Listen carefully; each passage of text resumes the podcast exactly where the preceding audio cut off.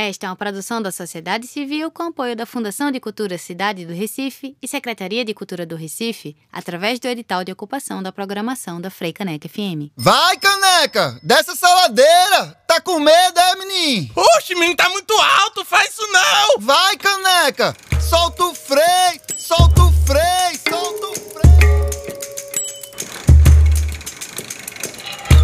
Olá, ouvintes da Rádio Frei Caneca FM. Estamos começando agora mais uma edição do Solto Frei, programa realizado pela Associação Metropolitana de Ciclistas do Recife, a Amiciclo, que ocupa a rádio pública do Recife toda segunda-feira, das 8 da manhã até as 8 e meia.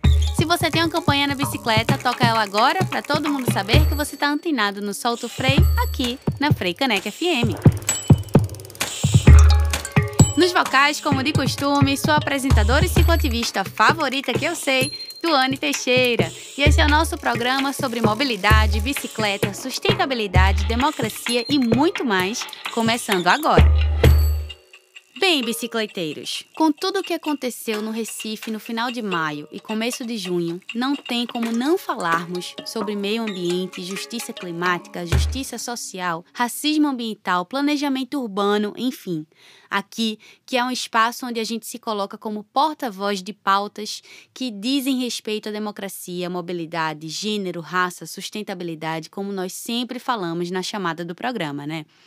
Infelizmente, as chuvas que caíram nos últimos meses expuseram a verdadeira política que as gestões executam nas cidades. Mas, para nós, a prioridade de quem governa não é novidade. O modelo de cidade que é pensado para a capital mais desigual do país há quase 30 anos é um modelo predatório de planejamento urbano que favorece os proprietários das indústrias automobilísticas, da construção civil e seus usuários mais privilegiados, o que impede o pleno acesso à cidade das populações vulneráveis e periféricas. No relatório de mobilidade ativa 2013 a 2020, produzido por nós, da Associação Metropolitana de Ciclistas do Recife, a Amiciclo, constatamos umas dessas prioridades. Entre 2013 e 2019, obras e ações para o automóvel consumiram 1,1 bilhões de reais dos cofres públicos. De 2017 a 2020, recursos que privilegiam os automóveis individuais, utilizados por apenas 15% da população, sugaram 83% do orçamento da mobilidade no Recife. Dentro desses gastos estão recapeamento de vias, triplicação desnecessária da BR-232, um trecho de 6,8 quilômetros com um gasto de 100 milhões, e a manutenção da Via Mangue, o que daria para instalar todo o PDC, melhorar parte das calçadas, arborizar a cidade e tantas outras coisas possíveis de serem feitas na cidade do Recife. Esse modelo realiza imensas e onerosas obras públicas que não atendem às reais necessidades da população, acentuando ainda mais as desigualdades sociais presentes nessa cidade. Enquanto isso, famílias vivem em áreas de risco pela falta de uma política de habitação séria e comprometida em tornar a cidade um lugar digno para todas as pessoas. Segundo a apuração do Brasil de Fato, em 2019, o executivo previa 30,3 milhões em investimentos na área de habitação mas gastou apenas 3,5 milhões, ou seja, 11,5%. Em 2020, ainda sob gestão de Geraldo Júlio, o investimento previsto foi de 47,5 milhões, mas somente 13,7% foi utilizado. Já sob João Campos, eram previstos 48,2 milhões de reais em 2021, mas o investido foi 4 milhões de reais, 8,3%. Para esse ano de 2022, estão previstos 47,6 milhões de reais, mas passados cinco meses, a Prefeitura empenhou apenas 4,6% do montante. Estamos no aguardo. E para entender melhor sobre racismo ambiental, justiça climática, crise climática, justiça social e todos esses termos que estão em voga hoje e que são a teoria de todos esses acontecimentos que citamos sobre o que aconteceu no Recife e região metropolitana recentemente, vamos reproduzir aqui o TED Talk de Amanda Costa. Ela é ativista climática, fundadora do Perifa Sustentável, jovem embaixadora da ONU, delegada do Brasil no G20 Youth Summit e em 2021 entrou para a lista hashtag Under30 da revista Forbes. Fala galera, beleza? Meu nome é Amanda Costa. Sou mulher preta, internacionalista e ativista. Sou filha do Anselmo da Gisleide, irmã da Thaís e neta da avó Jandira, que foi muito corajosa ao migrar de Iguarapava até Minas Gerais com apenas oito anos de idade para trabalhar. Minha avózinha, ela me ensinou a ser guerreira, a amar a natureza e a viver pela fé. E foi em Jesus Cristo que eu encontrei a minha essência ativista. Quando eu declaro para as pessoas que eu sou ativista climática com foco em racismo ambiental, geralmente a galera me olha com essa expressão. Uau! Uau! Mas não fazem ideia do que eu estou falando ou do que eu faço. Levanta a mão se você já escutou o termo racismo ambiental. O termo racismo ambiental foi criado em 1981 pelo Dr. Benjamin Franklin Chaves Jr. Ele era um dos parceiros do Martin Luther King e, naquele momento, ele estava investigando como algumas injustiças ambientais estavam afetando principalmente a galera preta do subúrbio dos Estados Unidos. E quanto mais eu investigava o tema, mais eu percebia que estava falando da minha realidade, a realidade da periferia. Para para pensar comigo. Por que, que na quebrada a gente tem tanta dificuldade de mobilidade? Trânsito intenso, metrô não chega na quebrada, o busão está sempre lotado. Ou então, lixões a céu aberto, falta de verde urbano, aquele córrego fedorento que o esgoto cai direto e não é encanado. Ou então, grupos indígenas, quilombolas, ribeirinhos, pessoas pretas, periféricas e faveladas, sem direito à moradia e à terra. E quanto mais eu investigava as questões dos territórios brasileiros, mais eu percebia que estão diretamente conectados às questões climáticas. Me diga você, homem, mulher, paulistano, carioca, cidadão do nosso Brasil. Por que será que a gente tem tão pouca diversidade no debate climático?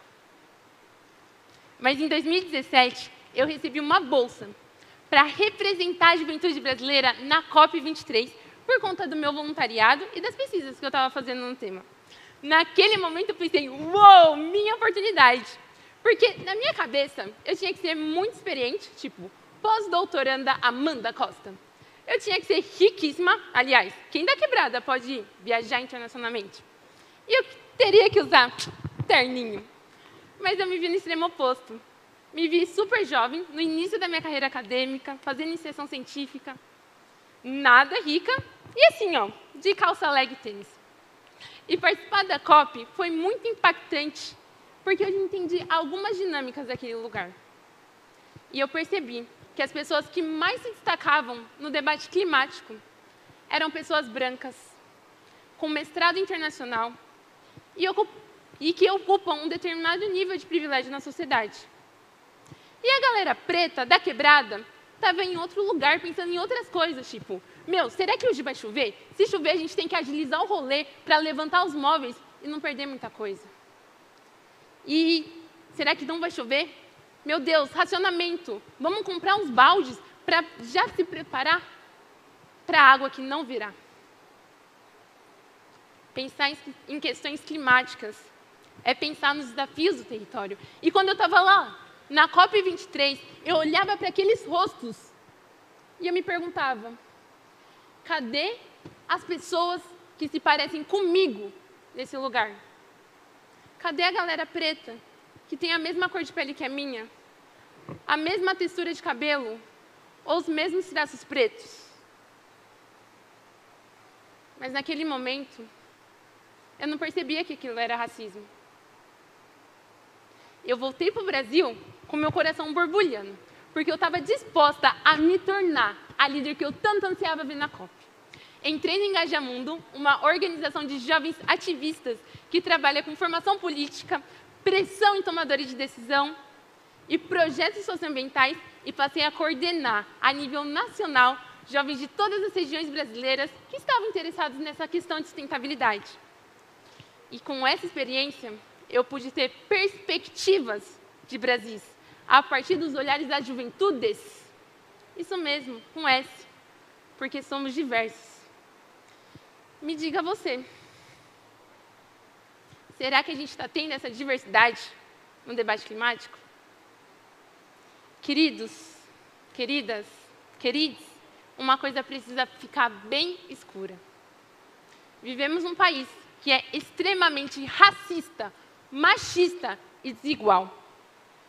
E pensar em questões climáticas é entender quem vão ser os principais impactados. O Brasil ele foi construído em cima de um modelo capitalista que explora as populações mais vulneráveis, ou seja, galera preta, da periferia, os indígenas, os quilombolas e os ribeirinhos. O que mais me incomodou na COP foi ver que aqueles tomadores de decisão estavam falando da minha realidade.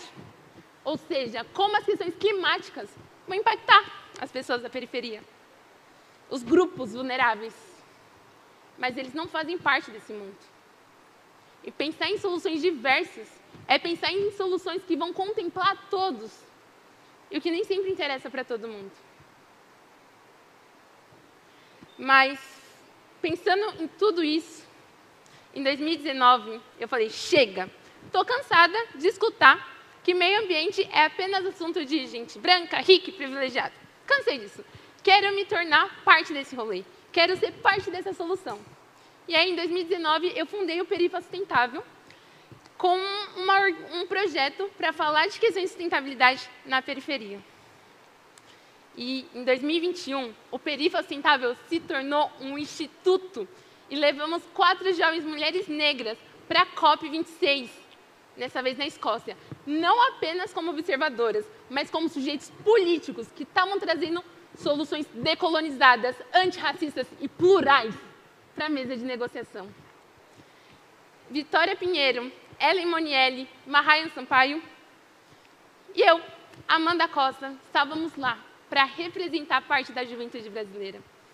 E sabe o que é mais potente? Fizemos parte da Coalizão Negra por Direitos, que pela primeira vez foi colocada como um importante sujeito de negociação climática, participando de painéis, pressionando tomadores de decisão e liderando a marcha pelo clima. Isso é lindo, né, gente? Mas não é suficiente. A COP me mostrou que ela apenas reflete o Congresso Nacional Brasileiro. Um espaço onde homens brancos estão defendendo uma velha política.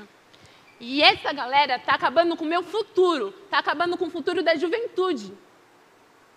Se a gente quer ter novas soluções, a gente precisa trazer novos sujeitos políticos, criando uma política pautada em gênero, em raça, em classe, em orientação sexual, sim. Muito massa isso que a Amanda traz, né? Esse TED Talk está disponível no YouTube e vocês podem conferir ele depois ou enviar para alguém que precisa ouvir sobre isso. Já já a gente escuta o restante da palestra dela no segundo bloco.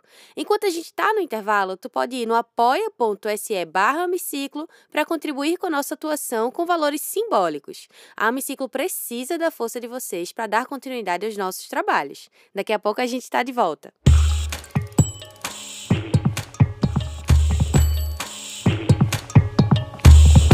Bem-vindos novamente ao Solto Freio, o programa sobre bicicleta, mobilidade, gente na rua sendo muito feliz aqui na Rádio Frei Caneca, Rádio Pública do Recife. E eu já vou chamando de volta a palestra de Amanda Costa no TED Talks sobre racismo ambiental. É uma reprodução do vídeo que está disponível no YouTube para a gente entender melhor sobre o tema.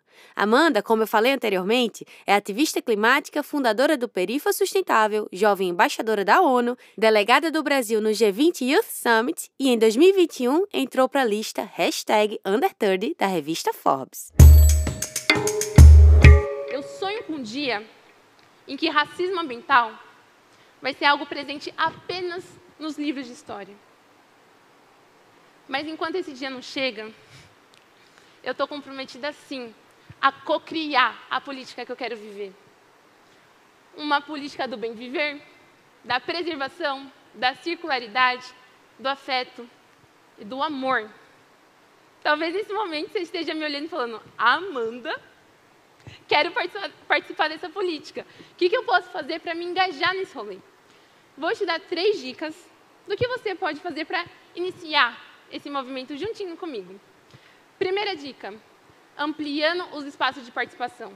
Segunda dica, apoiando jovens ativistas que estão engajados na luta climática.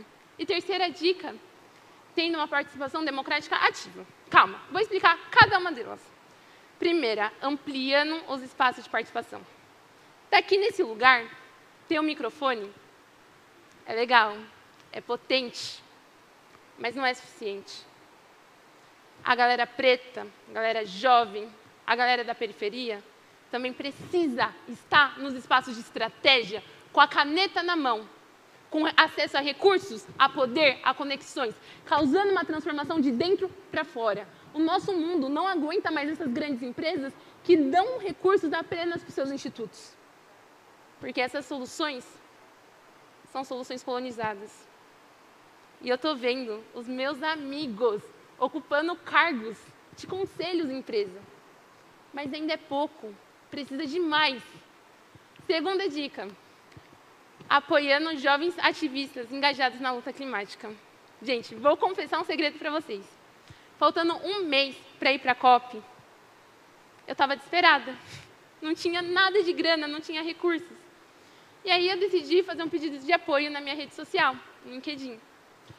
E eu recebi tanto apoio, tanto apoio, tanto apoio.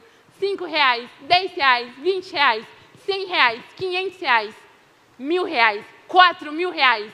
E naquele momento eu falei, meu Deus, o que está acontecendo? E eu me sentia muito grata, muito feliz, mas muito desconfortável, muito incomodada. E eu não conseguia decifrar o que estava no meu coração. E aí, numa conversa com a minha mentora Ignalda Cortes, ela falou: Amanda Costa, minha querida, você é uma mulher preta. Você está acostumada a trabalhar muito e a ser pouco reconhecida. Mas ao invés de ficar se questionando, ah, eu mereço estar aqui, Será que eu tenho essa capacidade? Troca a pergunta e começa a se questionar: o que, que eu posso fazer com o lugar de influência e visibilidade que eu tenho hoje? Será que não é momento de apoiar outras jovens lideranças negras? E foi assim que eu trouxe as meninas para a COP.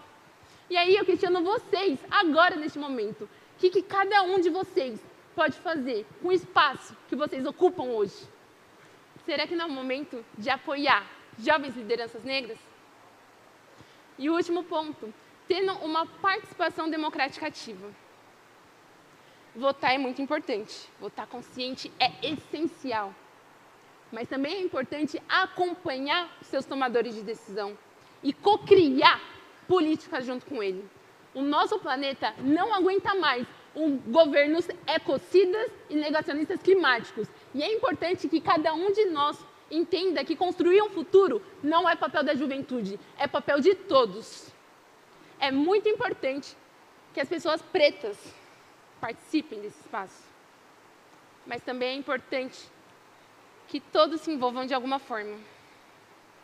Quando encontro esse espaço, quando me vejo nessa posição, eu olho para Deus e eu falo: Deus, eu não estou pronta, mas eu estou disposta. E aí eu quero perguntar para vocês. Talvez vocês também não estejam prontos, talvez vocês também não saibam as respostas, talvez vocês também não saibam como fazer. Mas a questão não é estar preparado, estar pronto. A questão é: você está disposto? Obrigada.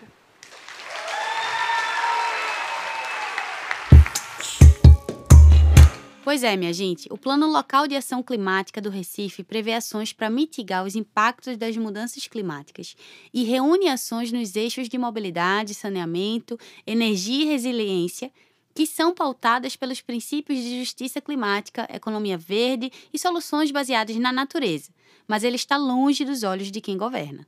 A sustentabilidade esteve presente nos discursos realizados na COP26, mas ela inexiste nas decisões tomadas pela gestão, uma vez que o Recife carrega o status de uma das 20 cidades com pior saneamento básico do país. O racismo ambiental está posto, e diversos outros documentos anunciam a chegada desses efeitos de crise climática. Situações como a que estamos acompanhando podem sim ser evitadas. Antes de irmos, um foco na leitura para edificar a alma. Dessa vez é uma entrevista com Diosmar Filho, geógrafo e pesquisador, para a Gama Revista. A conversa completa está disponível em gamarevista.uol.com.br. Quando se fala de injustiça ambiental, partimos da ideia de que existe um direito sendo violado, mas essa definição só existe para quem tem o privilégio de estar em um estado que garante esses direitos, as pessoas brancas. Durante muito tempo, o racismo foi tirado de cena na questão ambiental. Era uma questão de justiça ou injustiça ambiental. O racismo ambiental, então, fala sobre como essas injustiças ambientais privam a população negra e os povos indígenas de humanidade e direitos. Trabalho com esse termo há 15 anos e o defino como a estratificação de pessoas por raça, cor, etnia ou condições de trabalho dentro das estruturas ambientais do Estado. O movimento negro não entrou na luta ambiental hoje, mas foi colocado de fora da agenda climática durante muito tempo. Nos últimos 520 anos, a população quilombola brasileira produz a luta pelo direito à terra. A luta por um território sustentável que não será desmatado, que não será contaminado, que protegerá a flora e a fauna, que protegerá as águas, que não emitirá carbono. Olha o quanto a população negra já reivindicou, mas o território quilombola não é visto como um processo de luta contra o desmatamento. Se o ecologismo brasileiro enxergasse o quilombo como uma forma de proteção da natureza e de sustentabilidade, hoje teríamos duas mil terras quilombolas tituladas no Brasil, preservando a Mata Atlântica, o Cerrado, a Caatinga, a Amazônia e o Pantanal. Chico Mendes foi um homem negro, mas não costumamos a pensar nele como tal. A luta ambiental dele foi retirada da dimensão da luta da população negra. Criou-se a ideia de que o movimento negro tem que participar dessa luta agora, mas quem sempre fez ações de luta e enfrentamento diário por proteção ambiental no Brasil são pessoas negras e indígenas. Só que quem participa das rodas de negociação ambiental nacional e internacional são as pessoas brancas. Hoje em dia, o mundo está exigindo que as pessoas que tiveram sua participação negada por tanto tempo possam se envolver e atuar nesse âmbito. Quando se trabalha com justiça ambiental, mas não se aborda desigualdades sociais, raciais, de gênero, há algo bem errado. Há poucas semanas, um relatório mostrou quais áreas no mundo serão inundadas se continuarmos no ritmo que estamos. Na cidade de Salvador, o destaque do que seria alagado foi para o mercado modelo. O problema é que, para ele estar submerso, uma região chamada Península de Itapajipe também teria que estar. O mercado modelo tem cerca de 50 lojas e nenhum morador. Itapajipe tem 180 mil pessoas. Dessa população, cerca de 90% são pessoas negras e 50% são mulheres negras. Se o mercado modelo está submerso, Itapajipe não existe mais. Mas qual é a fotografia que interessa? Qual dessas regiões vira motivo de preocupação? Essas são questões essenciais no debate. A exclusão desses corpos está baseada no racismo institucional. O debate de justiça ambiental é violento porque desconsidera que as instituições negam o direito dos outros. Há uma dimensão racista nas instituições brasileiras que nega o direito à humanidade, a um mar com qualidade, uma terra e um rio sem contaminação. O Estado brasileiro saiu da escravidão sem chorar a tragédia humana cometida. Foi uma instituição construída em cima de corpos. Hoje em dia, nenhum presidente fala com tranquilidade que lidera um Estado racista. Nossa Constituição diz que o racismo existe, mas nenhum presidente, governador ou prefeito reconhece isso. Como é possível falar de democracia quando uma pessoa negra em um território negro não detém direitos? Nossas instituições têm de garantir esses direitos. Vivemos e sobrevivemos, mas essa não é uma condição que o Estado produz. O capitalismo só deu certo por conta da escravidão. Os capitalistas que estruturaram esse, esse sistema econômico, o capitalismo só deu certo por conta da escravidão. Os capitalistas que estruturaram esse sistema econômico só o fizeram graças aos navios de tráfico negreiro. Todas as mudanças, adaptações e mitigações climáticas só são possíveis por meio do neocolonialismo. Para você sair do combustível fóssil e ir para outras matrizes mais sustentáveis, você vai precisar de terra e de minério. Onde estão essas terras? Em lugares como o Brasil e o continente africano. O mundo foi estruturado nessas bases e a economia verde faz parte desse ciclo de neocolonialismo. A luta ambiental no século XXI só tem sentido se for baseada nos corpos que estão em ação direta com a questão ambiental. A luta ambiental deu um salto quando os povos tradicionais se tornaram centrais na cena do ambientalismo. O debate mudou, ele se tornou mais próximo da realidade. É preciso dar espaço às vozes que estão construindo o século XXI. Não estamos correndo atrás do capitalismo para humanizá-lo. Queremos que a outra parte do mundo vire o mundo. Se você quer frear tudo isso, temos de entregar a terra para quem é de direito. Tire a terra e o subsolo do mercado e aceite viver em outras condições de mundo.